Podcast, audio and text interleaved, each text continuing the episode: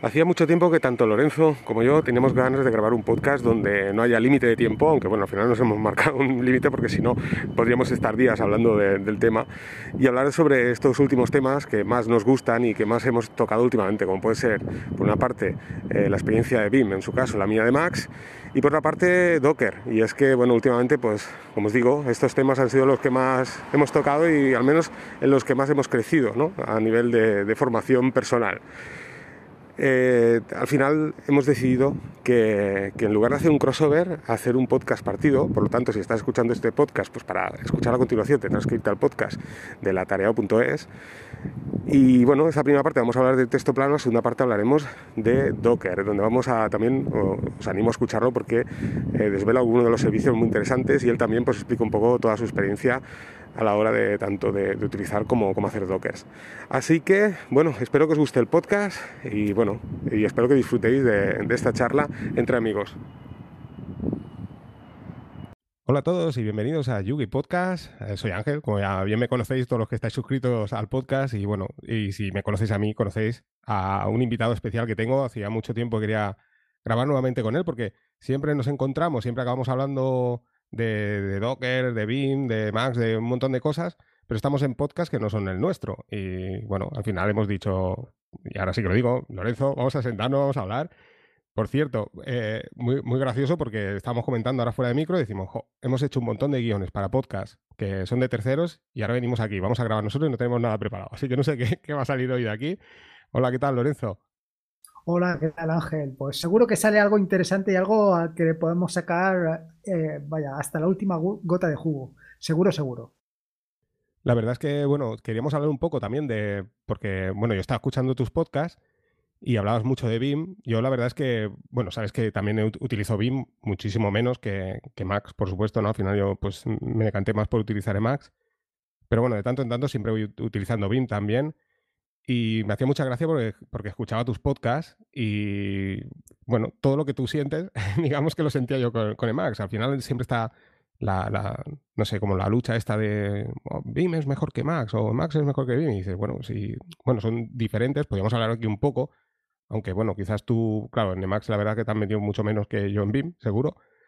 Pero bueno, eh, pues esto quería, quería conocer un poco de primera mano y, comentar contigo un poco estas experiencias para todo aquel que no ha utilizado ni BIM ni Max, ¿no? Y que pueda meterse en este mundillo. A ver, yo del tema de Max, si quieres que te diga la verdad, a pesar de que has insistido en varias ocasiones de que lo pruebe, es eh, como aquel que no quiere probar el chocolate porque sabe que va a ser su perdición. Pues eso ha sido lo mío con el Max.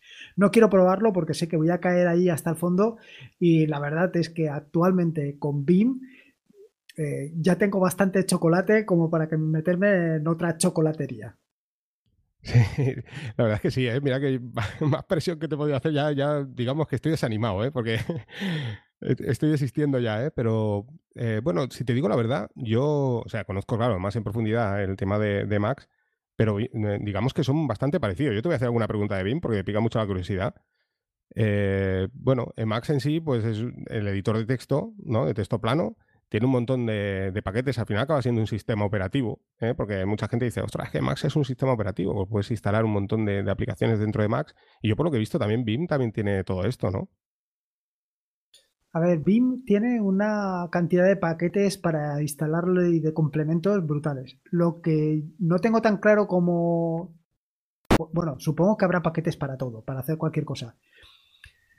Lo que pasa es que ah, yo aquí hay dos, dos vertientes que, que no, ¿cómo te diría? Que no me gustaría mezclar, ¿no? Quiero decir, una vertiente es la parte, o sea, a mí me gustaría en un momento determinado conseguir utilizar BIM puro, sin ningún tipo de complemento, sin ningún tipo de aditivo, sin ningún tipo de nada.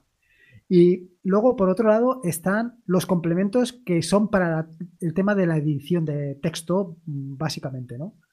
Los que se salen de la edición de texto es algo que, pues, no termino de encontrar la gracia porque probablemente haya otra aplicación que funcione mejor o que sea más útil que utilizar BIM con ese complemento. No sé si, me, he explicado.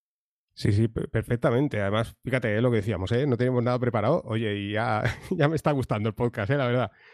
Eh, recuerdo, porque claro, como, te, como sabes, pues te sigo, ¿no? Te escucho el podcast y tal. Y es muy interesante lo que acabas de decir, ¿eh? Y estoy totalmente de acuerdo contigo. Y cuando lo, decías también en su día, me digo, estoy totalmente de acuerdo contigo. Es el tema de, de intentar, eh, o sea, uno de los problemas que, o sea, una de las ventajas, ¿no? De las virtudes, ¿no? De, de BIM y Emacs es que son súper personalizables. O sea, lo puedes personalizar todo. Pero como tú bien dices, y tienes toda la razón, yo creo que hay que esforzarse a utilizar, por ejemplo, eh, si tú entras en BIM, dices, ostras, esto de salir, esto, esto es tope raro, ¿no? O en Emacs, ¿no? ¿Cómo se sale aquí esto? Entonces tú intentas eh, pues hacerlo igual que en otros editores de texto y esto acaba siendo un error. O sea, al final lo que tú decías, ¿no?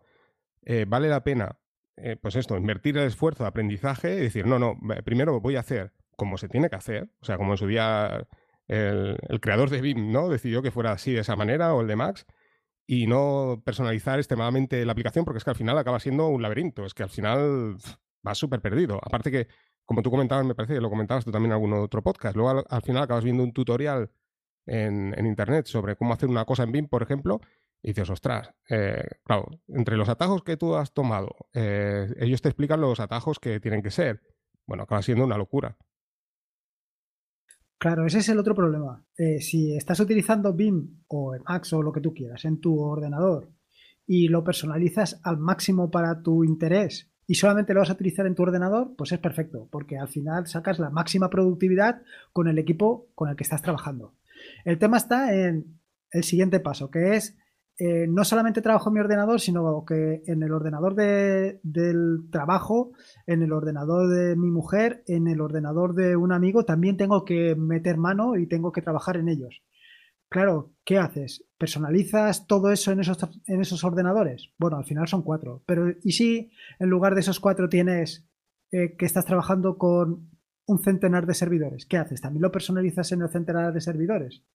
Y si esos servidores luego lo que hacen es que periódicamente borran todo lo que había, eh, toda la configuración que tengas y lo dejan a cero, ¿qué tienes que volver a configurarlo? Claro, en ese sentido es pues un poco el tema de conocer eh, tu editor puro. Sí, sí, totalmente de acuerdo. Además, esto, como tú bien dices, ¿no? Es exportable a cualquier tipo de aplicación o, ¿sabes? O ser, por ejemplo, un servidor, lo que tú dices, ¿no? Al final tiene una serie de herramientas eh, como hemos hablado muchas veces, ¿no? Que si Bashi, que si ZSH, no sé qué, bueno, te instalas cosas, ¿no? Que, a ti te van bien y como tú bien dices, ¿no? A lo mejor luego utilizas una versión antigua de, Ubuntu, yo qué sé, ¿no? En un servidor y dices, ostras, esto no está aquí. que claro, se creó después, ¿no? Y esto es una versión súper antigua, ¿no? Y te ves perdido. o sea, eres totalmente dependiente de aquellas aplicaciones o, ¿sabes? O, servicios, cristales o cualquier historia que dices, ostras, no, no, no, no sé cómo salir de aquí, ¿no? Ya, ya no sé cómo hacerlo. Por eso que tienes toda la razón. Es interesantísimo primero adaptarte a lo que hay. Y, luego hay otra cosa que te quería comentar antes de hacerte una pregunta que te quería hacer. Y es el tema de... Mm, ostras, se me ha ido de la cabeza lo que te quería contar. Supongo que querrás preguntarme eh, cómo he acabado en IMAX. Sí, te iba a preguntar, eh, eh, o sea, eso es lo que quería preguntar. Ah, ya, no, no, no, no. Sí, te quería preguntar, esa era la pregunta que quería hacerte. Pero antes de eso quería hacerte otro comentario. Y es, por ejemplo, yo ahora tengo instalado en BIM unos complementos que se llaman, eh, ¿cómo se llama? COC, no recuerdo exactamente a qué se traducen, pero el otro día estuve viendo exactamente el consumo de RAM, que tú sabes que a mí me gusta mucho ver el consumo de RAM que tienen todos los chismes que estoy utilizando, y me di cuenta que con BIM y con ese complemento, que básicamente es un complemento que está utilizando por detrás JavaScript y toda su, su parafernalia, estaba en prácticamente unos 400 o 450 megas. Vamos, un poquito menos de lo que viene siendo un Visual Studio Code. Claro, claro ahí es donde digo, ostras, se me está yendo esto un poco de las manos. Eh, no, termino de entender que estés utilizando un editor de texto eh, súper ligero, súper liviano, eh, y luego tengas que instalar 700 complementos para que aquello funcione como tú esperas. Chico, para eso me instalo el Visual Studio Code, que ya está funcionando así, ¿sabes? Y luego lo otro que te quería preguntar era efectivamente lo que tú me has dicho. Eh, ¿Cómo has terminado en, Emacs? Bueno, yo la, verdad que siempre me ha picado la, curiosidad cuando veía programadores, bueno, desarrolladores, ¿no? y, un montón de gente, ¿no? Que también utiliza Linux y demás. Bueno, un montón de gente, no sé, una minoría. Pero sí, acabas viendo, eh, pues esto, eh, vídeos en YouTube o artículos por todas partes, ¿no? Siempre ves BIM, BIM, Emacs, Emacs. Y dices, bueno, ¿esto qué es, no? Si yo utilizo Gedit, ¿no? Por ejemplo, ¿no? Eh, pues nada, ¿no? Por una parte quería utilizarlo a, nivel terminal, ¿no? Tenemos Nano, por ejemplo, como, como editor de texto. dice, bueno, ¿y por qué utilizan BIM? ¿Qué tiene BIM? ¿Qué tiene Max? ¿no? Si es súper complicado, porque lo primero que te encuentras cuando entras en BIM o Max es lo que hablamos, ¿no? Que puede ser que entres, pero igual no puedes salir, ¿no? Y, bueno, me picaba la curiosidad, ¿no? El por qué había tanta gente que, o sea, la, gente que verdaderamente lo ha utilizado a fondo está súper enganchada, ¿no? A estos editores, ¿no? Entonces, claro, ¿cómo acaba en Emacs? O sea, utilicé, digamos, al inicio, paralelamente, un poco por igual, eh, Emacs y BIM, ¿vale? Lo que pasa que acabé en Emacs porque, bueno, como tú sabes, a lo largo del tiempo, ¿no? Que he estado haciendo el podcast y demás, siempre me ha gustado el tema de la gestión de, las notas en texto plano y todo esto. Y claro, Emacs tiene el ORG Mode, ¿vale? Entonces, claro, eh, ya en su día había visto Workflowy también, ¿no? Que es una, bueno, es un servicio que, que es un servicio web. Bueno, también aplicación ahora mobile y todo esto. Pero que creas tus notas y tareas en, modo de árbol, de, bueno, un árbol de, notas, y vi que el ORG Mode era exactamente lo mismo, pero además era en texto plano, ¿no? Y que todo esto pues venía integrado dentro de Max. Después descubrí también que, claro, BIM también lo, incorpora, pero claro, las opciones que tiene Max, o sea, digamos que el ORG Mode está hecho para Max. En BIM también lo puedes utilizar, pero claro, no es lo mismo, ¿no? Digamos que tienes todas las opciones las tienes en, Emacs. Y bueno, pues esto fue lo que me, di. Aquí dije, mira, esta es la excusa perfecta para utilizar Emacs, ¿no? Ahora me voy a meter a fondo. Y bueno, pues como sucede con BIM, ¿no? Eh, pues, la experiencia, pues, hombre, al principio, no, es que sea negativa, pero es, compleja. no sé tú qué, experiencia has tenido, pero eh, claro, cuando te metes ahí y, que estás acostumbrado, no sé, al control S, ¿no? Para grabar un, en cualquier programa de, que utilices en tu ordenador, ¿no? Le das a control S y grabas, ¿no? Y aquí te das cuenta que para entrar, salir, grabar, pues todo esto es bastante complejo. Y luego también, otro de los motivos que quería utilizar editor de, este, este, tipo era por la productividad, por el tema de no tener que utilizar el, ratón, ¿no? O sea, quería, eh, pues eso, dedicar ese, esfuerzo, ¿no? Al aprendizaje y, conocer verdaderamente si verdaderamente eso era productivo, ¿sabes? Que luego te das cuenta que sí, pero claro, todo esto lleva, lleva un esfuerzo. No sé tú qué opinas. Yo, a mí también me, bueno, me interesaría saber el por qué has acabado en BIM. Pues espérate, que antes de que de preguntarte, o sea, de preguntarte, de contarte cómo ha acabado en Bing, quería preguntarte otra cosa, que es sobre el tema del de ORG Mode. A ver, yo, mm, básicamente porque te he oído a ti muchas veces hablar sobre ORG Mode, pero realmente, ¿qué ventajas le encuentras tú a trabajar con, bueno, primero para empezar, para la gente que no, no se haya escuchado nunca, bueno, que no haya escuchado nunca eh, sobre esto del ORG Mode, que habiéndote escuchado a ti seguro que le han oído hablar. Exactamente qué es eso del ORG Mod, eso por un lado, y luego por otro lado, ¿qué ventajas le encuentras a trabajar con, ese sistema de, archivo, con, con, ese formato?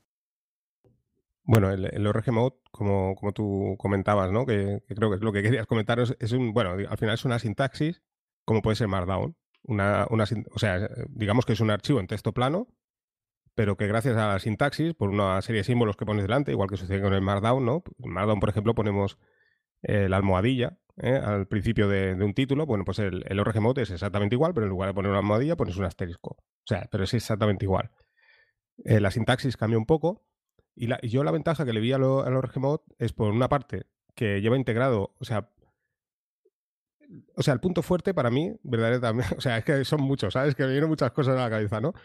pero el, de salida es el poder tener todas las notas en un único archivo de texto plano. Esto siempre lo digo yo. O sea, eh, yo, por ejemplo, mira, ahora, ahora últimamente he puesto, como tengo el servidor web y todo esto, dije, ostras, voy a poner Markor, ¿no? La aplicación de Android, por ejemplo, voy a utilizar también, utilizo también Markdown. ¿eh? O sea, yo por, el hecho de que utilice Rojomod no quiere decir que no, no utilice Markdown, ¿no? Y, pero claro, al final me pasa lo de siempre, que al final tengo tantas notas en Markdown que es que me pierdo, ¿no? Entonces, claro, el hecho de tenerlo todo en un único archivo de texto plano, pues para mí es mucho mejor, ¿sabes? Sé que no, pierdo nada, lo tengo todo ahí. Entonces eso para mí es un punto positivo importante. Luego también está, eh, también hemos hablado otras veces del todo TXT, por ejemplo, ¿no? Para gestionar tus tareas, claro, todo esto también lo tiene integrado el propio eh, ORG Mode. O sea, tú puedes gestionar tus tareas igual que lo haces con el todo TXT, pero además, además te diría casi que a un nivel más avanzado y todo que el todo TXT. Puedes crear checklists, eh, que son, bueno, es de Mac, se ven, digamos, a modo interactivo, ¿eh? que puedes marcar los checklists. Tienes la aplicación de Orly también para Android, ¿no? Que también lo puedes hacer. Y bueno, puedes previsualizar también las imágenes. al final es, digamos que es exactamente algo muy parecido al Markdown, pero que la ventaja es esta. Lo puedes tener todo en, una, en un único archivo. Claro, esto también, por ejemplo, a la hora de hacer un libro, por ejemplo, ¿no? Tú quieres hacer un libro. Eh, o sea, yo la, gran diferencia que veo sobre todo es esa, ¿no? O sea, el, Markdown, pues tú al final acabas, si haces un, libro, por ejemplo, pues a lo mejor eres un, Markdown por cada capítulo. En cambio, el ORGMod te permite hacerlo todo el libro completo en un archivo ORGMod, ¿sabes? Luego todo esto lo puedes exportar también con LaTeX y te lo, te lo hace el libro. O sea, puedes hacerlo en EPUB, en el formato que tú quieras, ¿no? Y esta es un poco así la diferencia, así muy por encima, ¿eh? Sin entrar en, muchísima profundidad. mira que ya, ya me estoy metiendo, ¿eh? Pero entiendo yo que tú utilizas Emacs porque para trabajar con, con el ORG es mucho más sencillo y mucho más intuitivo, ¿no? Que para crear, por ejemplo, de lo que estabas hablando, ¿no? Un capítulo para el tema del control de tareas o una cosa así, pues crear una tarea nueva o marcar una tarea como completada son cosas relativamente sencillas o que con un simple atajo de teclado las activas o las desactivas. Claro, sí, sí. O sea, eh, o sea por ejemplo, al, abrir Emacs, ¿no? Todas las cabeceras estas que, que utilizarías tú, por ejemplo, en Markdown, ¿no? Para el que utiliza Markdown, ¿no? Que nos escuche, ¿no? Lo que hablábamos, ¿no? Tú, por ejemplo, un título principal, ¿no? Una cabecera principal de un título, utilizas una almohadilla, ¿no? Imagínate que, no sé, eh, la almohadilla Linux, ¿no? Vale. Pues en el ORG como te digo, es un asterisco. Entonces, todas aquellas, o sea, cuando haces un, título de segundo nivel, ¿no? Por así decirlo, en Markdown, pues eh, pondrías, por ejemplo, dentro de Linux vamos a hablar de SSH, ¿no? Por ejemplo, vale. Pues pones almohadilla, almohadilla, SSH, es un segundo nivel, ¿no? Bien, pues esto en, en Emacs, si lo haces con ORGMod, cuando abres Sí, así, bueno, digamos de serie, ¿eh? O sea, tú, eh, es un poco lo que hablábamos fuera de micro tú y yo, ¿no? O sea, esto es súper personalizable, ¿no? Pero sin tocar absolutamente nada, al abrir Emacs y abrir el, el ORG Mod, tú solo vas a ver las cabeceras principales. Entonces, situándote encima de esa cabecera principal, eh, si por ejemplo tenemos, imagínate, ¿no? Eh, cabecera principal Linux, cabecera principal Emacs, cabecera principal, no sé, personal, yo qué sé, ¿no? Bien, pues si te pones encima de, del, con, con los cursores, ¿no? Te pones encima de Linux y le das a tabulado, automáticamente se despliega como el árbol, ¿no? De todas las notas, todas las subnotas que tienes dentro. Entonces aparecería la de SSH, aparecería, eh, no sé, una, una, que he hecho, como sería lo que te decía, ¿no? En Markdown, almohadilla, almohadilla, pues yo qué sé, eh, no sé, Docker, por decir algo, ¿no? Bien, pues te, te, saldría así, ¿no? Se te despliega el árbol. Claro, luego dentro de Docker, imagínate, ¿no? Creas otra, otra subcategoría dentro, ¿no? Que son servicios por ejemplo, ¿no? Sería en, Markdown sería almohadilla, almohadilla, almohadilla, tres almohadillas. Bueno, pues aquí serían tres asteriscos, ¿no? Entonces tú, pues esto con Emacs, pues vas dando tabulado y se te va, pues, extendiendo el árbol. Y tú te vas metiendo donde quieras. Esto por un lado. Por otro lado, pues como pasa con BIM, pues tienes un poder de búsqueda impresionante. O sea, puedes buscar, eh, como te puedes imaginar, ¿no? De manera que, claro, el hecho de tenerlo todo en un único archivo de texto plano, o sea, puedes tener un archivo de texto plano bestial. Yo, por ejemplo, mi, archivo de texto plano, ahora no recuerdo las líneas, hace no, hace no mucho, me parece que lo comenté en un podcast. Igual, eh, creo que no estoy exagerando, ¿eh? pero igual estamos hablando de más de 40.000 líneas. O sea, es una pasada. O sea, al final se hace un archivo bestial de grande y todo lo tienes, digamos, como si fuera una base de datos. Al final tienes ahí una cantidad de información impresionante, ¿no? Y el ORGMod, pues lo que te permite es esto, ¿no? Que mediante el tabulado, pues eh, si tú lo vas ordenando correctamente, ¿no? Pues te permiten encontrarlo perfectamente lo que buscas. Dentro de ese árbol también puedes crear tareas y puedes añadir etiquetas también, o sea, como sucede con las, aplicaciones, de notas. Entonces, todo esto que vas haciendo de crear etiquetas, eh, por ejemplo, tareas, ¿eh? delante de cada, de cada cabecera, pues puedes eh, hacer una tarea, por ejemplo, el to-do, ¿no? El don, todo esto, ¿no? Y además añadir etiquetas, pues esto te permite luego también pues, el poder previsualizar, imprimir por etiquetas. Quiero decir, eh, es, largo de explicar, pero quiero decir, imagínate, o sea, te puedes hacer una idea, ¿no? O sea, tú que conoces eh, el texto plano y conoces BIM y todo esto, pues imagínate el, poder que tiene Emacs. Y ya te digo, a mí principalmente lo que me gustaba mucho de, de Max era esto, ¿no? El poder gestionar el ORGMod. Y esta es la gran diferencia con, con Markdown, ¿no? Que al final Markdown sí que está genial porque como tú has comentado también en muchos podcasts, ¿no? O sea, el poder de, Markdown es el, el, poder no tener que utilizar eh, LibreOffice, por ejemplo, el, el, writer, ¿no? Este para, para hacer, eh, para dar eh, forma, ¿no? Por así decirlo, ¿no? A tu, a tu documento, ¿no? Pues aquí lo haces, lo haces con Markdown y, es mucho más rápido. Pues el ORGMod es exactamente igual, pero como te digo, todo dentro de, de, un único archivo de texto plano. Luego también te permite, pues esto, todas estas cabeceras de forma independiente, exportarlas a cualquier tipo de formato, incluso Markdown, claro que sí, HTML, PDF, eh, EPUB, lo que tú quieras, ¿no? Y, o sea, lo puedes hacer tanto por cabeceras como todo el documento completo. Sí, no, a, ver, es que me estás dejando. Te lo estoy vendiendo, pero vamos, ¿eh? Sí, sí, sí. Lo que pasa es que ya te digo yo que eh, voy a resistirme, voy a resistirme con todas mis fuerzas, ¿eh? Voy a resistirme hasta el último momento porque no quiero, no, no, quiero meterme en ese jardín. Es un, es un mundillo que te lo estás perdiendo, Lorenzo. No, en serio. O sea, yo para mí lo. A mí lo que más me gusta, ya te digo, de Max es eso. Luego hay un montón de paquetes o sea, puedes utilizar Simple Notes, puedes utilizar un montón de aplicaciones dentro de Max, ¿no? Y está, genial también.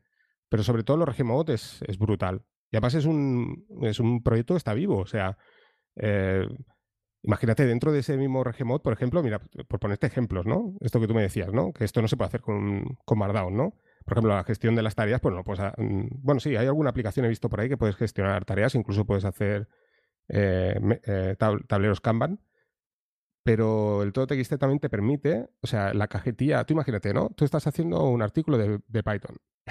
te voy a meter el gusanillo a tope.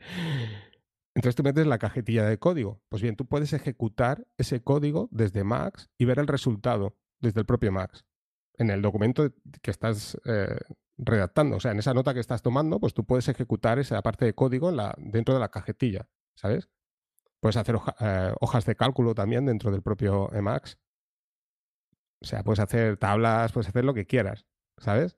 Pues te digo que es, es, lo que hablamos fuera de micro, o sea, es como BIM, es, es el infinito. O sea, tú Emacs, eh, todo lo que se te ocurra por la cabeza, dices, hostia, ¿esto se podría hacer con Emacs? Pues seguro que se puede hacer, seguro que alguien lo ha hecho antes que tú. Se puede hacer tableros Kanban también, pero sobre todo, ya te digo, el tema este también del código es muy interesante. ¿eh? Puedes ejecutar, eh, incluso, bueno, pues desde operaciones simples, ¿no? De una, haces una tabla, ¿no? Y pues pones una serie de, valores y, tal, como si fuera un Excel, ¿no? Y luego tú dices, no, pues yo quiero que esta columna me la sume, me la multiplique, no sé qué. Pues también te lo hace Emacs, todo esto, dentro del, digamos, la nota que estás, estás creando. Claro, yo, yo, a ver, yo ahora mismo lo que hago en BIM, eh, creo que es a partir de la versión 8 de BIM, que te permite abrir un terminal dentro de BIM. O sea, te, te permite dividir la pantalla en dos bueno, la pantalla, la sesión de BIM te permite, igual que tienes dos archivos que puedes editar, dos o tres o todos los que quieras, archivos en paralelo, pues puedes hacer lo mismo, pero uno que sea un archivo y otro que sea un terminal o dos terminales o todos los terminales que quieras. Entonces yo lo que hago normalmente es, ahora que estoy haciendo todos estos artículos referentes a cómo hacer diálogos para eh, scripts en bash o, bueno, pues lo que hago es el artículo lo estoy escribiendo en uno de los paneles y en el otro panel lo que estoy haciendo es eh, ejecutar el, script, comprobar que el script funciona correctamente y, lo hago directamente en la misma sesión de BIM. Pero no solamente eso, sino que para más INRI lo que hago es incluso editar el archivo que estoy probando, ¿no? que el script que estoy probando, lo edito dentro de una sesión de BIM, dentro del terminal que estoy eh, ejecutando dentro de la sesión de BIM. O sea, un redoble así de tambor, ¿no? Sí, sí. Eh, eh, no sé, me resulta muy cómodo. Ahora, poderlo ejecutar así, probablemente, como muy bien dices tú, con toda seguridad, dentro de BIM seguro que hay un paquete que te, o un módulo o un complemento que te va a permitir hacerlo. Pero, no sé, yo es que es un poco lo que hemos hablado antes. Al final, eh, eh, sobrecargas tanto, eh, sobrecargas tanto pues el, el, editor que termina siendo otra cosa para la que inicialmente no estaba pensado. Yo creo que simplemente con utilizar lo que viene ya de caja, lo, que viene instalado por defecto, pues yo, yo, creo que debería de ser más que suficiente. Sí, sí. El, tema este que tú comentas también de la terminal, meterla, esto también, como tú dices, también lo tiene, lo tiene Max. O sea, te puede, exactamente lo mismo que tú dices. O sea, puedes dividir como, como hablábamos, ¿no? Como Tmux, ¿no? Dividir en, diferentes cuadrantes la, la pantalla, ¿no? Dentro de, la propia ventana de Max. Y ahí puedes abrir, yo qué sé, cinco terminales si quieres, ¿no? Y en la otra estás editando un ORG, mod. Que bueno, yo hablo del ORG mod porque te viene de serie. O sea, en Mac. La, ventaja que tiene eh, Max, bueno, te viene de serie, digamos, ¿vale? O sea, es un paquete, pero ya viene de serie, no lo tienes que instalar. De salida, en principio, yo siempre que he instalado Max, siempre te viene el ORG mod. También puedes hacerlo, pues instalar ahí sí un paquete y utilizar en Markdown también, ¿eh? dentro de Max. Pero como tú dices, eh, por ejemplo, el caso de Regimod es súper liviano, ¿eh? o sea, en, Emacs es súper liviano. Pero sí que es cierto lo que tú acabas de decir, es súper interesante eso. Y es un error también que yo, yo, he cometido y mira, no hace mucho estaba depurando mi, mi configuración de Max, porque es lo que tú dices, se comete el error de empezar a añadir cosas y cosas y cosas y cosas, cosas que, que ni te acuerdas que están, ¿no? Porque tú cuando lo ves dices, ostras, qué chulo esto, ¿no? Esto, esto me lo pongo yo, ¿no? Y luego pues llega un momento que, que dices, joder, sí que tarda en arrancar Emacs, ¿no? O sea que, bueno, no es que tarde mucho, pero a lo mejor tarda, no sé, eh, cuatro segundos, ¿no? Dices, uy, sí que tarda, ¿no? Y luego te das cuenta que es por todos esos paquetes que, como tú dices, estás añadiendo y en el arranque ¿no? de Max pues empiezan a precargar, ¿no? Y son, son paquetes que no vas a utilizar nunca, porque yo personalmente después ni me acuerdo que están instalados. Sí, es que eso que acabas de decir del tema de revisar la configuración del Emacs, que, bueno, de Emacs, que igual que eh, sucede con BIM, es algo que, que, casi que lo debería de tener o deberíamos de tener de tarea. Porque empiezas a instalar cosas y no terminas. Empiezas a revisar tu configuración. No solamente instalar cosas, ¿no? Por ejemplo, en un momento determinado te das cuenta que determinado atajo de teclado te viene perfecto para hacer determinada cosa. Y la configuración que tiene tanto en Max como BIM son configuraciones vivas. No es algo que eh, haces un día y ya se ha quedado así para siempre. No, no, no. Pues probablemente o todos los días o todas las semanas añadas algo a la configuración o quites algo de la configuración, ya sea un atajo de teclado, ya sea un tema porque ahora te gustan más los temas claros que los temas oscuros, o instalas un complemento o instalas eh, eh, o, modificas en algo la configuración para adaptarla a lo que estás haciendo ahora. O, en fin, que, son configuraciones vivas, pero que muy vivas. Sí, sí.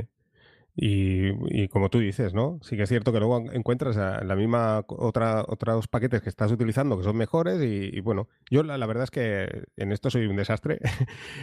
Eh, bueno, hace pues cosa de medio año así que me lo estoy mejorando un poco. Lo que hago es numerarme eh, todos los paquetes que voy poniendo y luego a lo largo del archivo de configuración los tengo numerados, entonces voy, visualizando un poco lo que hay. Pero sí que es cierto que me cuesta mucho quitar, me cuesta mucho quitar paquetes de, la configuración y luego lo que te digo es que no, se usan.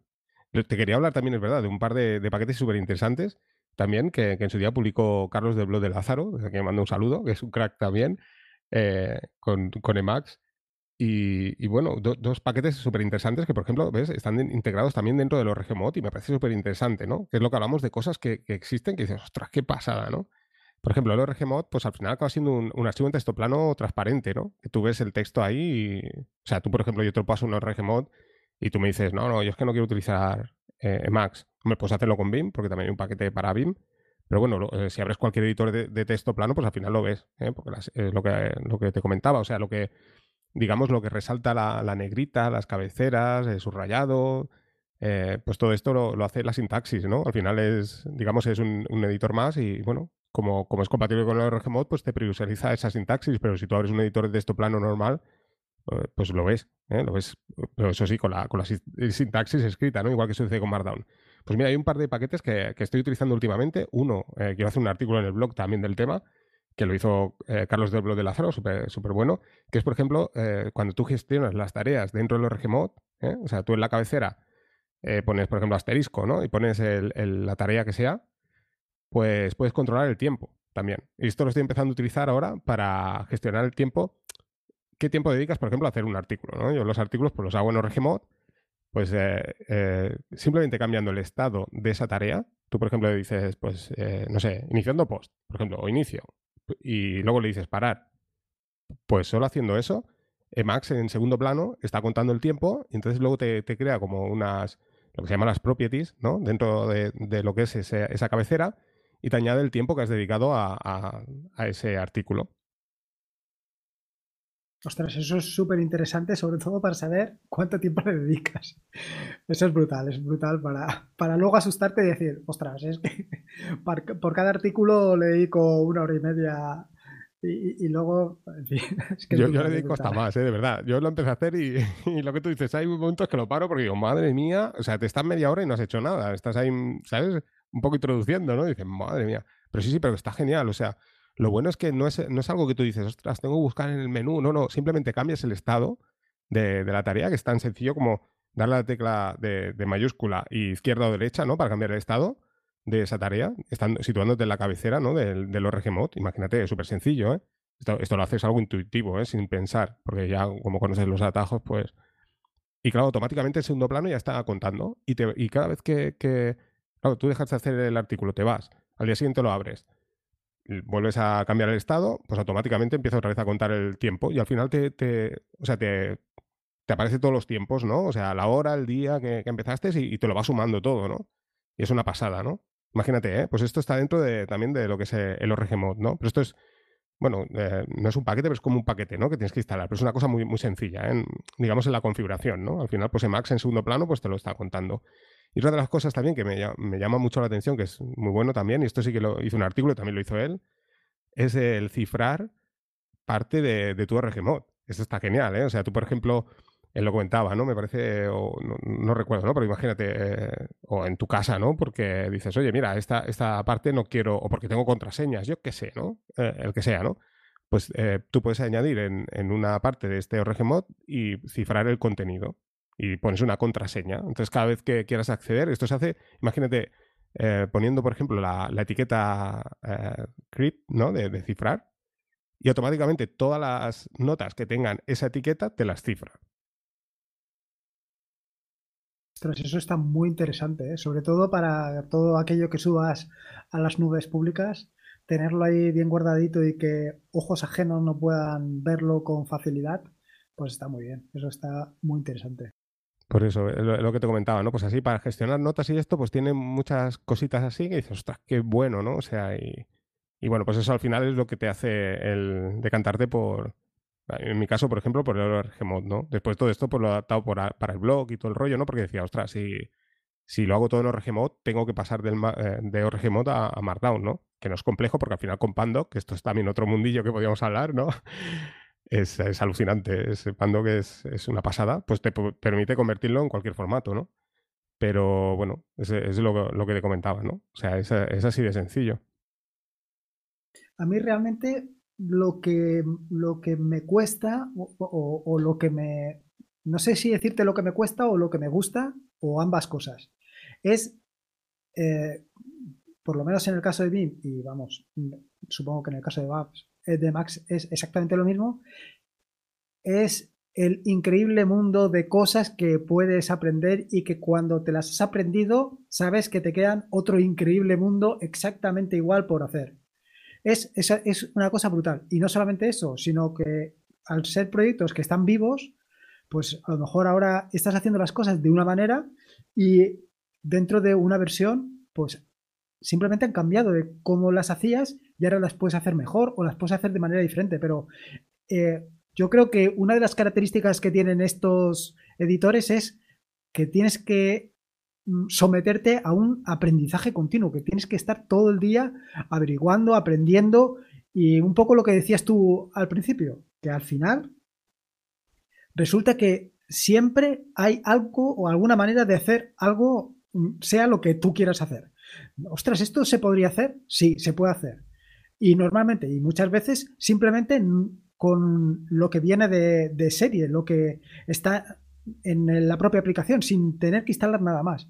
Y esa es una de las cosas que, por un lado, me gustan porque está siempre, digamos, incentivando a la mente para que esté ahí pensando y averiguando y, y además que realmente le sacan mucho provecho y luego por otro lado es la parte que cuesta porque siempre tienes que estar ahí aprendiendo pues que atajos de teclados para hacer esto para hacer lo otro eh, para en fin para cualquier cosa eh, claro al final son editores que funcionan a base de atajos de teclado y, en el momento que descubres que el atajo de teclado es la vida, pues evidentemente te vendes a cualquiera de estos dos editores. Sí, sí, tú como, como, comentas, esto, esto, pasa también con Linux. ¿eh? Yo recuerdo cuando, cuando me empecé a introducir que pensé, bueno, esto es aprender los atajos y, ya está, ¿no? O sea, la idea es un poco ser productivo con el, con, el teclado, ¿no? Y decir, mira, pues salto de aquí al final de línea, eh, me voy al final del documento y, ¿sabes? Así, ¿sabes? De un modo muy rápido. Yo, por ejemplo, con el RGMod, pues cambia, salta de cabecera en cabecera, ¿no? Y no sé, ir así súper rápido. Luego te das cuenta que dicen, eh, pasa como igual que con Linux, ¿no? O sea, tú te empiezas a introducir y dices, ah, solo es esto. Y cuando te metes de dentro, dices, ostras, madre mía, es que es un, es un universo, es que no es un mundo, es un universo. Dices, pero ¿cómo, cómo es posible? O sea, no puedes. Eh, me parece que tú lo comentabas en tu podcast. O sea, con BIM sucede igual, ¿no? O sea, eh, pues no sé. Eh, mm, yo creo que no aprenderás ni un, ni un 1% ¿no? de lo que es BIM. Es impresionante. O sea, tú al final te acabas centrando en todo aquello que es lo que se adapta a ti, ¿no? Que es, es un poco la, la, magia, yo creo, de, de BIM Emacs, ¿no? Y por ejemplo, con el, con el ¿no? Me centro más en, lo que conozco más en profundidad, ¿no? Pero, o sea, cuando empecé a utilizar el ORG Mod y ya empecé a introducirme y tal, y toda la gente que conozco, ¿no? Que, que conmigo va acompañado en este camino, o gente que, que, ya estaba metida en este mundillo, te das cuenta que, que al final acaba siendo el editor de notas perfecto. Porque claro, es que lo adaptas tan a ti que es que ya no puedes salir. O sea, pruebas otra alternativa y dices, ostras, es que, claro, es tan personalizable también, ¿no? Y lo adaptas tan a ti que, es que es perfecto. O sea, no existe ninguna aplicación que, iguale. Porque es que, claro, digamos, te has hecho un traje a medida para ti. Por lo tanto, es que es, perfecto. Claro, o sea, yo creo que ahí es donde está exactamente lo que estás diciendo, que al final estás personalizando exactamente Max o BIM o, ahora te voy a decir otro, Visual Studio Code, exactamente a lo que tú necesitas poniendo los atajos que tú quieres, poniendo los complementos que tú necesitas, son tan sumamente configurables que luego saltar de eso a otro editor es realmente complejo. Y es que eh, yo creo que todo radica un poco en la, ¿cómo te digo yo? Por un lado, todos los atajos de teclado y por otro lado, todas las posibilidades de cosas que puedes hacer y personalizar para adaptarlo exactamente a tus necesidades. Claro, claro, es, es, lo que comentaba, ¿no? Antes el ejemplo, ¿no? Por ejemplo, yo, mira, a mí me gustan mis notas, como tú decías, ¿no? Que es súper interesante para el tema de las nubes, lo de cifrar parte del contenido, porque yo, mira, pues ahí explico un artículo, pero bueno, eh, después en, en, una de las cabeceras de los RGMO he puesto mi DNI, yo qué sé, ¿no? Por ejemplo, ¿no? Claro, yo no quiero que se suba a, Dropbox, por ejemplo. Claro, y entonces cifras esa parte del contenido, ¿no? De tu nota. Pero además, eh, lo, que, comentábamos, ¿no? Me gusta gestionar el tiempo. Pues claro, ya, imagínate, si buscas un, un, editor, o sea, una aplicación de notas, ¿no? Que incluya esto, pues probablemente las hay, ¿no? Pero ya es difícil. ¿eh? O sea, ya, ya es difícil. Claro, si además le dices, no, yo quiero gestionar además también los que las etiquetas me permiten imprimir mediante látex o, ¿sabes? Quiero decir que, que al final, claro, es que lo has adaptado tan a ti que es muy difícil encontrar una aplicación que tenga todas esas características, ¿no? Y lo bueno que tiene que estos editores tanto Bing como Emacs, pues al final lo puedes personalizar tanto que, pues esto, te lo haces a ti. De, hecho, también Visual Studio Code también tiene su plugin de, de. ¿Ves? Por ejemplo, esto que hablamos antes, pues lo tiene eh, también BIM. Lo que pasa, claro, es lo que te digo, ¿no? La potencia que tiene Max, o sea, digamos, ese, ese lenguaje, pues está hecho más, es de Max, ¿vale? Entonces, claro, de Max es donde le sacas verdaderamente potencial. O sea, esos editores te permiten previsualizarlo. Quizás se puedan hacer más cosas, ¿eh? Yo desconozco, ¿eh? Yo por lo que he visto en Visual Studio Code también me puse el, plugin de ORG Mod y claro, te, permite el desplegar todas esas, esas digamos, eh, cabeceras y todo el rollo y puedes previsualizar perfectamente la sintaxis. Pero claro, todo este potencial que hablo yo de cifrar parte del contenido, claro, todo esto al final lo tienes que hacer con Emacs. Y luego también ves otra de las cosas que, comentabas tú al principio del podcast que hablábamos, es lo del tipo de, a la hora de, utilizar los atajos. Yo, por ejemplo, Visual Studio Code también puse los atajos de Max, que ya estaba acostumbrado. En Nano también lo he hecho, pero ves, el hecho de haberlos puesto en Nano, porque, bueno, Visual Studio Code fue una experiencia más de, utilizarlo puntualmente. Estuve, pues, no sé, dos meses, tres meses utilizándolo y ya lo dejé, ya me, quedé en Max nuevamente. Pero en el caso de Nano, sí que tengo una máquina que le puse los atajos de, de Max y fue un error, porque como tú bien dices, cuando me voy a otra máquina que tengo los atajos de Nano, que los conozco perfectamente, ¿vale? O sea, los tengo también integrados, ¿no? pues claro, me, equivoco. O sea, me voy a, la de Max y digo, ostras, que era. Claro, está la de Max, ¿no? Lo veo claro, pero, o sea, es, un lío. Al final es lo que tú dices. Cuando utilizas Nano, tienes que utilizar Nano, los atajos de Nano. Cuando utilizas Max, tienes que utilizar los de Max y, BIM, los de BIM. No sé, ¿tú qué opinas? Sí, sí, sí. Yo, yo, yo, creo, yo creo que ahí es donde donde radica un poco la, la diferencia o la cosa. O sea, donde realmente hay que sacarle la productividad a todo esto. Me refiero a que cuando estás utilizando, por ejemplo, BIM, acostumbrarte a utilizar BIM y, acostumbrarte a utilizar los complementos de BIM, las ayudas de BIM, el funcionamiento de BIM. Si utilizas Visual Studio Code, por ejemplo, yo ahora en el trabajo eh, utilizo Visual Studio Code por, por, las circunstancias. Entonces, cuando utilizo Visual Studio Code, lo que he hecho ha sido adaptarme los atajos de teclado no a BIM, sino los atajos de teclado que necesito para funcionar con Visual Studio Code. Por ejemplo, el, teclado que tengo ahora, pues, no tiene los, las flechitas, las flechas de cursor. Eso no lo tiene, con lo cual necesito unos atajos de teclado. Pero me he creado unos atajos de teclado especiales para Visual Studio Code. No he intentado llevarme BIM a Visual Studio Code, que existe un complemento, porque creo que no es el funcionamiento, creo que no se le puede sacar o no le vas a sacar realmente el partido que tiene, porque tiene otro tipo de atajos de teclado, tiene otro tipo de funcionamiento y creo que debes de aprender cómo funciona el otro. Pero bueno, Sí, sí, totalmente de acuerdo. Ya te digo, a mí con Visual Studio Code me, pasó, ¿eh? Y puse los de Max y, ostras, pero, pero no es lo mismo, no sé, es curioso. Y luego, oye, ¿qué tiene BIM? Eso ya te voy a preguntar a ti, ahora que tú estás más metido en BIM. Bueno, yo, yo lo que te digo, BIM, pues lo, utilizo, ¿eh? Puntualmente. Me, parece... La verdad es que, bueno, cuando utilizas Emacs sin ningún complemento, o sea, a mí me da la sensación que BIM es mucho más ligero ¿eh? que Emacs. Pero no sé qué decirte. O sea, si lo utilizas, claro, BIM lo utilizo sin complemento. Y cuando utilizo Emacs sin complemento, pues también es muy ligero. Entonces, claro, no sé qué decirte, ¿vale? Pero sí que es cierto que, por ejemplo, ¿qué es lo que tiene BIM? Que yo, por ejemplo, estoy utilizando. Bueno, BIM, yo creo que el punto fuerte que tiene también es que si aprendes los atajos de BIM, no es un tiempo perdido, porque el 90% de las aplicaciones de terminal todas utilizan los atajos de BIM. Por lo tanto, merece la pena invertir ese tiempo. Y luego lo que te quería comentar, ¿qué es lo que tiene BIM? No sé, ¿eh? quizás es una pregunta muy compleja. ¿Qué es lo que tiene BIM? Que, por ejemplo, yo Qt, Browser, que hemos hablado otras veces, pues tiene los atajos de BIM. Y también tienes la posibilidad, ¿ves? Eh, volvemos a lo de siempre. Es un, es un navegador que te permite configurarlo absolutamente todo. Y existen, bueno, eh, configuraciones donde puedo poner los atajos de Max. Pero ostras, Lorenzo, te digo de verdad, ¿eh? Mira que yo, eh, digamos, tengo más integrados, porque son los que utilizo todo el día, los de Max pero es que no sé navegar con los atajos de Max. En cambio, con los de BIM sí. ¿Qué es lo que tiene BIM? Y pasa lo mismo con i3, ¿eh? que es el, escritorio, por ejemplo, pues digamos que tiene más los atajos más similares a, los de BIM. ¿Qué es lo que tiene BIM? Que, esos atajos de movimiento por a lo largo del y ancho del, archivo de texto plano.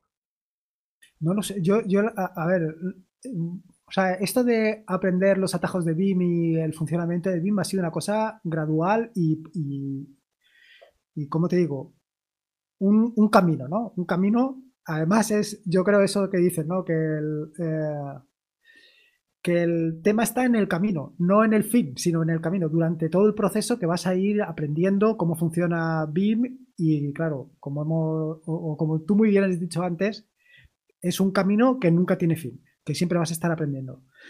Yo creo que básicamente el rollo de tener eh, que manejarte con HJKL, eh, de tener siempre los dedos en el teclado, yo creo que ahí es donde está la gracia y que al final es que lo tienes tan sumamente interiorizado, por un lado, y por otro lado exactamente lo que acabas de decir, que la mayoría de aplicaciones que hacen uso de terminal terminan utilizando estos atajos de teclado.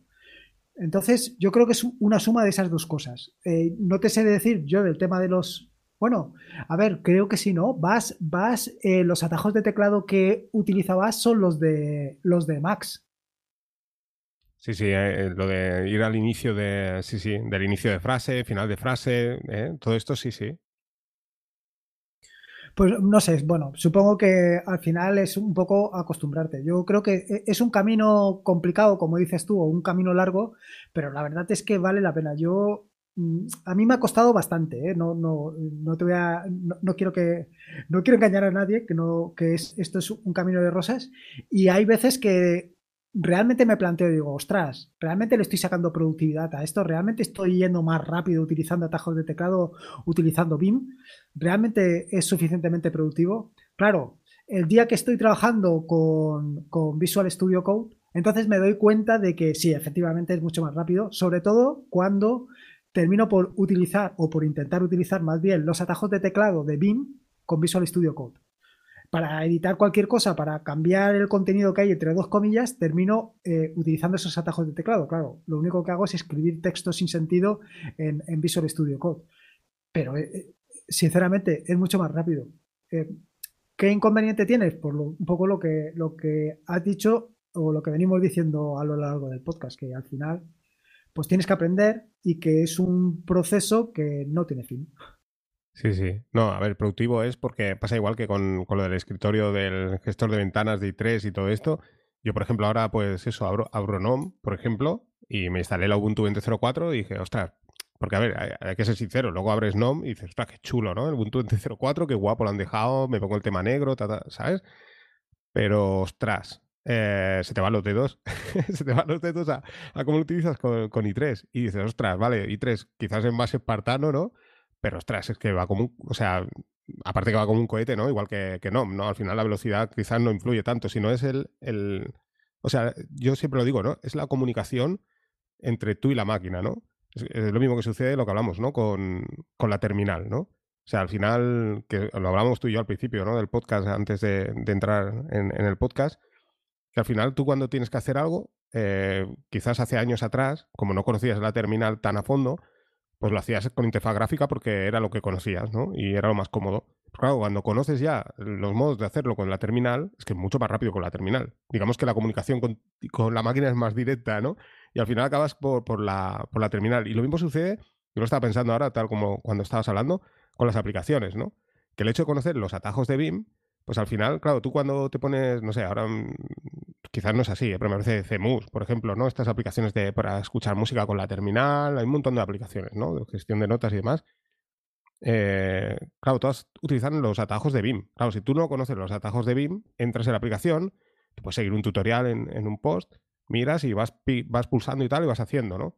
Pero claro, al final lo dejas porque no, claro, no, no conoces los atajos, ¿no? Y es un rollo, la verdad, sinceramente. Pero claro, cuando conoces BIM y conoces los atajos, pues te, te, sientes súper cómodo. O sea, es que tú, yo, a mí, supongo a ti te, pasa igual, ¿no, Lorenzo? O sea, tú entras en una aplicación y, has entrado por, ansia, que no sabes eh, cómo, cómo, funciona, y al final utilizas los atajos de BIM, porque te imaginas que más o menos para ir al tema, y ves que funciona, ¿no? Entonces, te das cuenta que sabes utilizar casi la totalidad de la aplicación eh, sin haberlo utilizado en tu vida. Y es un poco gracias al esfuerzo de, aprendizaje de los atajos de BIM. No sé si a ti te ha pasado alguna vez.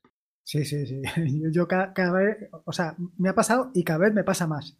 Y me pasa más tanto en el sentido positivo, quiero decir que busco los atajos de BIM y los encuentro, como en el sentido, en el sentido negativo, lo que estaba contando un poco antes de Visual Studio Code, que utilizo los atajos de BIM y claro, lo único que hago es escribir cosas extrañas en, el, editor de texto. Pero bueno, al, al final es, lo que tiene, ¿no? Es, la, ventaja pues de utilizar los atajos de teclado. Y aquí es una de las cosas que más me sorprende, porque mm, ya no te estoy hablando solamente de los atajos de teclado en particular de BIM o de Visual Studio, de Visual Studio Code, perdón, de Max. Te hablo de, utilizar los atajos de teclado en general de cualquier cosa. Y es que la mayoría de gente, mm, digamos, menos ávida por el ordenador, como podemos ser nosotros, no utiliza los atajos de teclado o, los, o utiliza los justitos prefieren desplazar el ratón por aquí y por allí para hacer lo que con un simple atajo de teclado tiene resuelto. Sí, sí, totalmente de acuerdo, ¿eh? totalmente de acuerdo. Y lo que tú comentas, eso de, Visual Studio Code, a mí me pasa, pues ya te digo, no y otros escritorios cuando intento cerrar ventanas, que lo hago con atajo de teclado y digo, ostras, no se cierra, ¿no? Y ya, nada, a los dos segundos digo, ah, claro, es que estoy en otro entorno, ¿no? Y sí, sí. Eh, ostras, pues mira, eso... Dime, dime. Sí, sí, sí, pero no, no, habla, habla.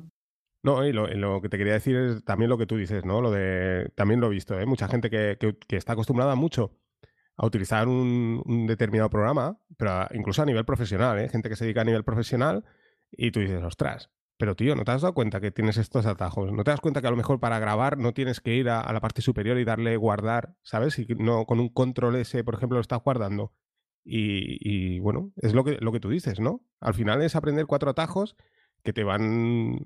O sea, ya es comodidad. O sea, no es solo por velocidad, sino por comodidad. Pues eh, eh, es, que, es que es así, ¿eh?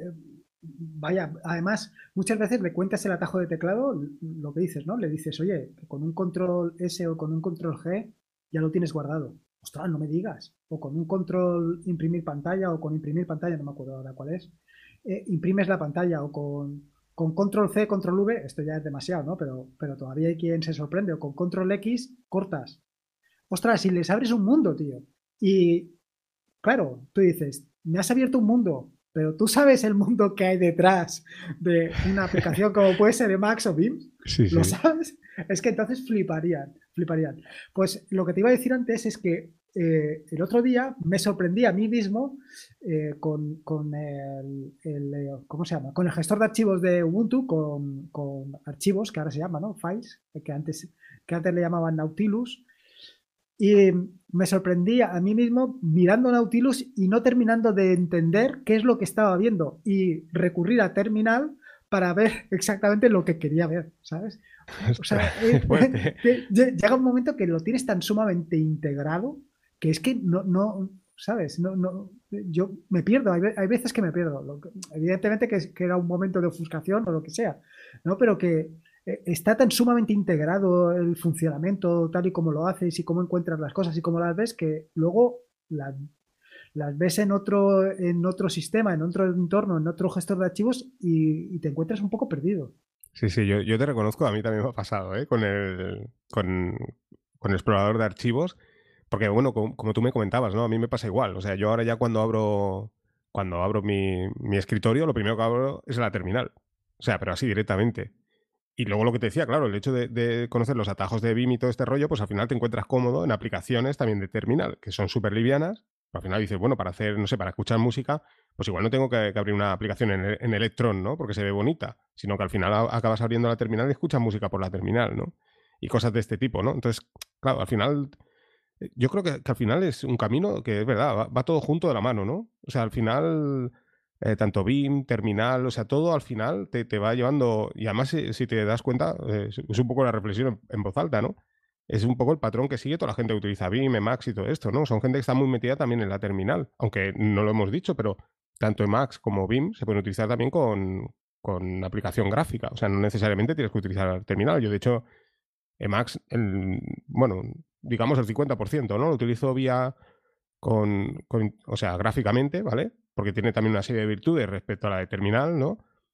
Y luego también lo utilizo vía terminal, porque, claro, a veces cuando quiero editar un archivo de texto plano, pues como conozco mejor los, los atajos en profundidad, pues acabo utilizándolo también por, terminal, pero BIM sucede también exactamente igual, que no sé si es verdad, ¿tú lo utilizas de, modo gráfico?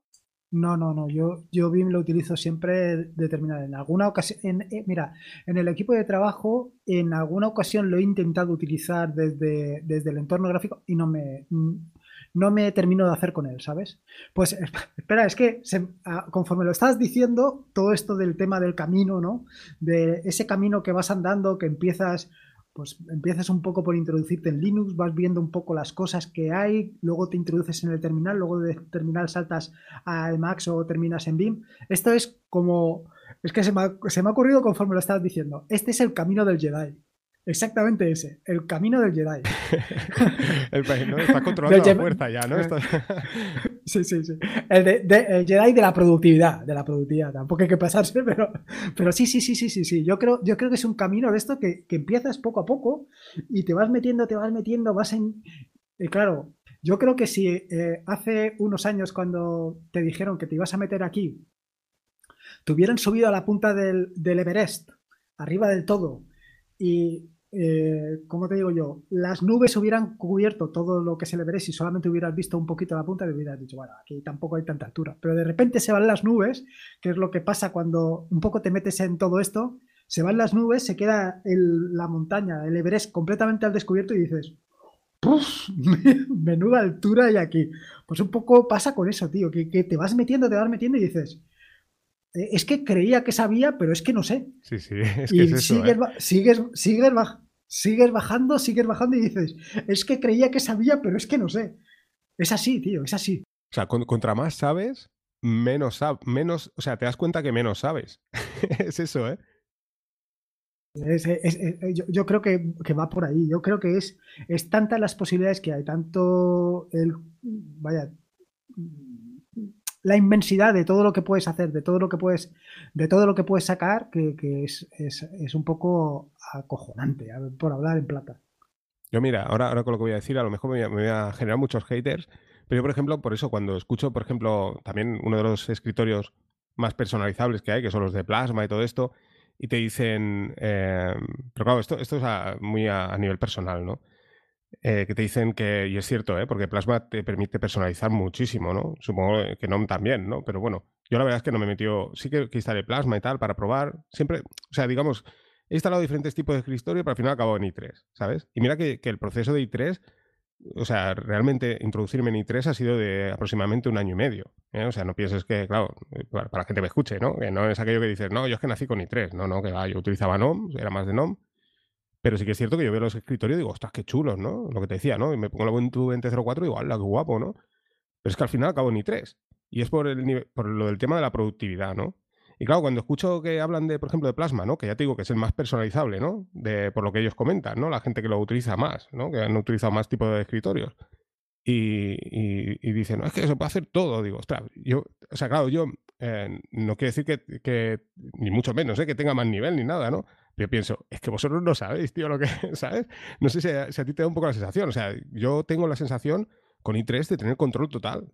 Es que tengo el control total. O sea, digamos, o sea, que es un poco lo que te pasa con BIM, ¿no? Y con Emacs y todo esto, que hay un momento que no piensas, o sea, estás teclando en el, teclado y estás haciendo, o sea, lo que tú, o sea, tipo, tipo Matrix, o sea, lo que, o sea, lo que tú quieres ver en la pantalla, con, tocando los dedos del teclado lo estás haciendo, ¿no? Y claro, eh, no, sé tú qué opinas al respecto.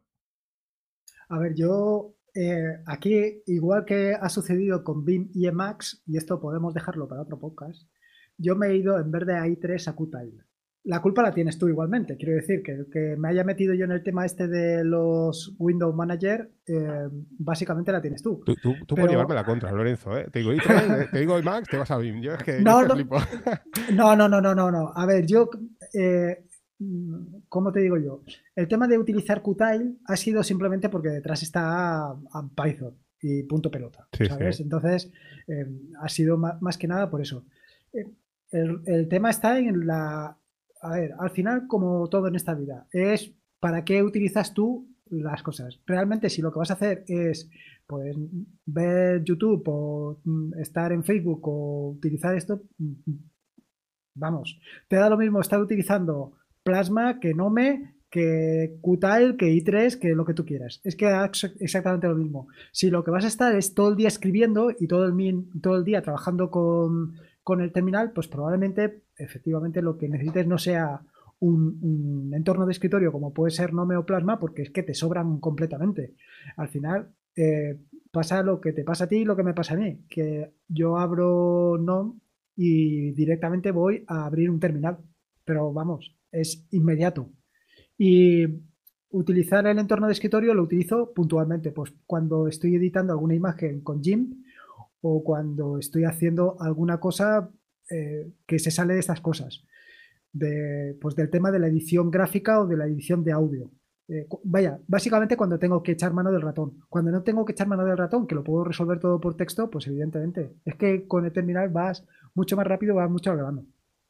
Sí, sí, yo por eso que cuando escucho eh, podcasts o vídeos y tal y, comentan esto, ¿no? Dicen, ostras, hay un control total. Y yo pienso, ostras, no sé, no, claro, desde otro prisma, ¿no? Yo digo, ostras, yo no sé. Yo he utilizado esos escritorios y sí que es cierto, ¿no? Que sí, claro, lo personaliza muy mucho lo que hablábamos, ¿no? Lo que pasa es que te estás yendo, volvemos al, inicio, ¿no? Te estás yendo de lo que de lo que trae de serie, ¿no? O sea, lo estás personalizando a, tu manera, ¿no? Pero no sé, me da la sensación, desde mi punto de vista, ¿no? Que digo, yo sí que tengo el control total, no, no, porque sepa más, sino que te permite personalizarlo absolutamente todo, ¿no? Igual que tú lo que hablas de, de Qtile, que yo estoy a la espera de, esos artículos que espero que, que publiques del tema porque va a estar súper interesante y vamos, eh, me comprometo aquí que me voy a, me voy a meter eh, con el tema, eh, ya te lo digo. Hombre, yo, yo, yo creo que, a ver, lo que dices del tema de i3 y Plasma, o de i3 y Nome, o Qtile, da lo mismo, yo creo que es ir de un i3 de un menos a más, mientras que de Plasma irías de un más a menos. Me refiero que con i3 tienes lo básico, imprescindible y necesario para trabajar en el entorno de escritorio y tú vas añadiendo aquello que necesitas. ¿Que necesitas un lanzador de aplicaciones? Pues te instalas Rofi. ¿Que necesitas no sé qué? Te lo instalas. Y yo creo que con Plasma pasaría exactamente al contrario. Claro, es que con Plasma lo tienes todo, o con NOM lo tienes todo lo que necesitas, y realmente pues te sobran cosas. Y tendrías que quitarlas. No sé. Eh, o simplemente desde la parte de abajo puedes personalizar mucho más que desde viniendo de más cargado. Pero es una opinión así como dices tú, una opinión personal. Sí, sí, no, no, pero estoy de acuerdo, sí, sí, yo estoy, estoy de acuerdo, es acertada, ¿eh? Y luego también uno de los problemas que tiene, que yo creo que todo es, eh, o sea, el tema de i3, Qtile y todo esto, pues viene un poco en el camino ese que estábamos hablando al principio, ¿no? El camino que te vas metiendo en el mundillo. Y es que eh, con i3, no sé con Qtile, porque lo, instalé, me parece en Debian, pero era más complejo, ¿eh? Instalarlo en la Debian Buster, lo empecé a instalar cuando me lo dijiste. Pero i3 el problema que tiene es, el mismo problema que tiene Vim y que tiene Max, que cuando entras dices, primero que ves ahí un ves un fondo súper básico y dices, ¿esto qué es? ¿No? ¿Esto que es MS2? ¿Esto tipo así? ¿No? Y dices, ¿esto, ¿esto qué es? Y luego dices, bueno, ¿y cómo se sale de aquí? Como sucede con los editores de texto. Sí, sí, sí. sí, sí. Además, yo, yo recuerdo cuando instalé i3 por tu culpa, básicamente, eh, creo que, creo no, seguro, te pregunté, oye, ¿y ahora qué hago? Que no sé, no, sé qué hacer. no sé qué hacer. Porque viene de menú de serie, pero claro, eh, si tú no lees nada, es que no hay nada en la pantalla y dices, hostia, ¿y ahora qué tengo que hacer, no? Aquí dónde, dónde picar. Claro, pero una de las grandes ventajas que tienen tanto i3 como Qtile, como Vim, como todo este tipo es que en un simple archivo de texto plano tienes toda la configuración y levantarte un nuevo entorno de escritorio con todo ese tipo de cosas, con tu i3, tu Qtile, tu Vim, tu todo ese tipo de cosas, con el archivo, con, el archivo de configuración, en un momento lo tienes. Y tienes exactamente el mismo entorno que tenías hace un, hace un rato en otro entorno de escritorio, lo tienes preparado allí. Exactamente igual. Sí, sí, muy interesante, muy interesante lo que has dicho. Tienes toda la razón, ¿eh? Porque tú ves, por ejemplo, configuraciones, no sé, Firefox, por ejemplo, ¿no? Vale, pues también, ¿no? O sea, al final pillas la, carpeta de configuración, el directorio, lo exportas a otra máquina, sí, pero es lo que tú dices, esto es totalmente diferente, que es un, archivo de texto plano, ahí de, unas CAS, y es que lo tienes todo, y es lo que tú dices, lo montas en cualquier máquina y tienes, eh, yo, yo por ejemplo lo tengo así, ¿eh? O sea, todas mis máquinas tengo el mismo escritorio, el mismo fondo, lo tengo todo igual, ¿eh? Los mismos atajos con i3, todo, todo igual, incluso en el servidor. El servidor tengo yo, yo, acostumbro a montarlo a modo servidor, pero luego también pues tengo de interfaz gráfica utilizo i3 ¿por qué? Pues porque solo ocupa 3 megas. De, de de, RAM. O sea, es, nada, ¿no? Y me permite, pues eso, también acceder de forma gráfica, aunque no lo utilizo, pero bueno, ahí lo tengo, ¿no? Y es lo que tú dices, al final tengo en todos los entornos exactamente el mismo escritorio. Y lo mismo sucede con Emacs, lo mismo sucede, pues claro, como tú dices, con BIM y con un montón de, bueno, de aplicaciones, ¿no? Pero sobre todo con estas es que esto es genial, sí, sí. Bueno, Ángel, ¿saltamos a Docker o qué? Vale, vale, pues como quieras. Pues le vamos a dar una vueltecita a esto de Docker, ¿no? A ver qué cositas tienes tú instaladas o qué has hecho últimamente en Docker y qué, y qué es lo que vengo haciendo yo, qué es lo que tengo ahora en todo este mundo de posibilidades que nos ofrece, porque al final es un poco continuación de lo que estábamos hablando del tema de BIM y Emacs.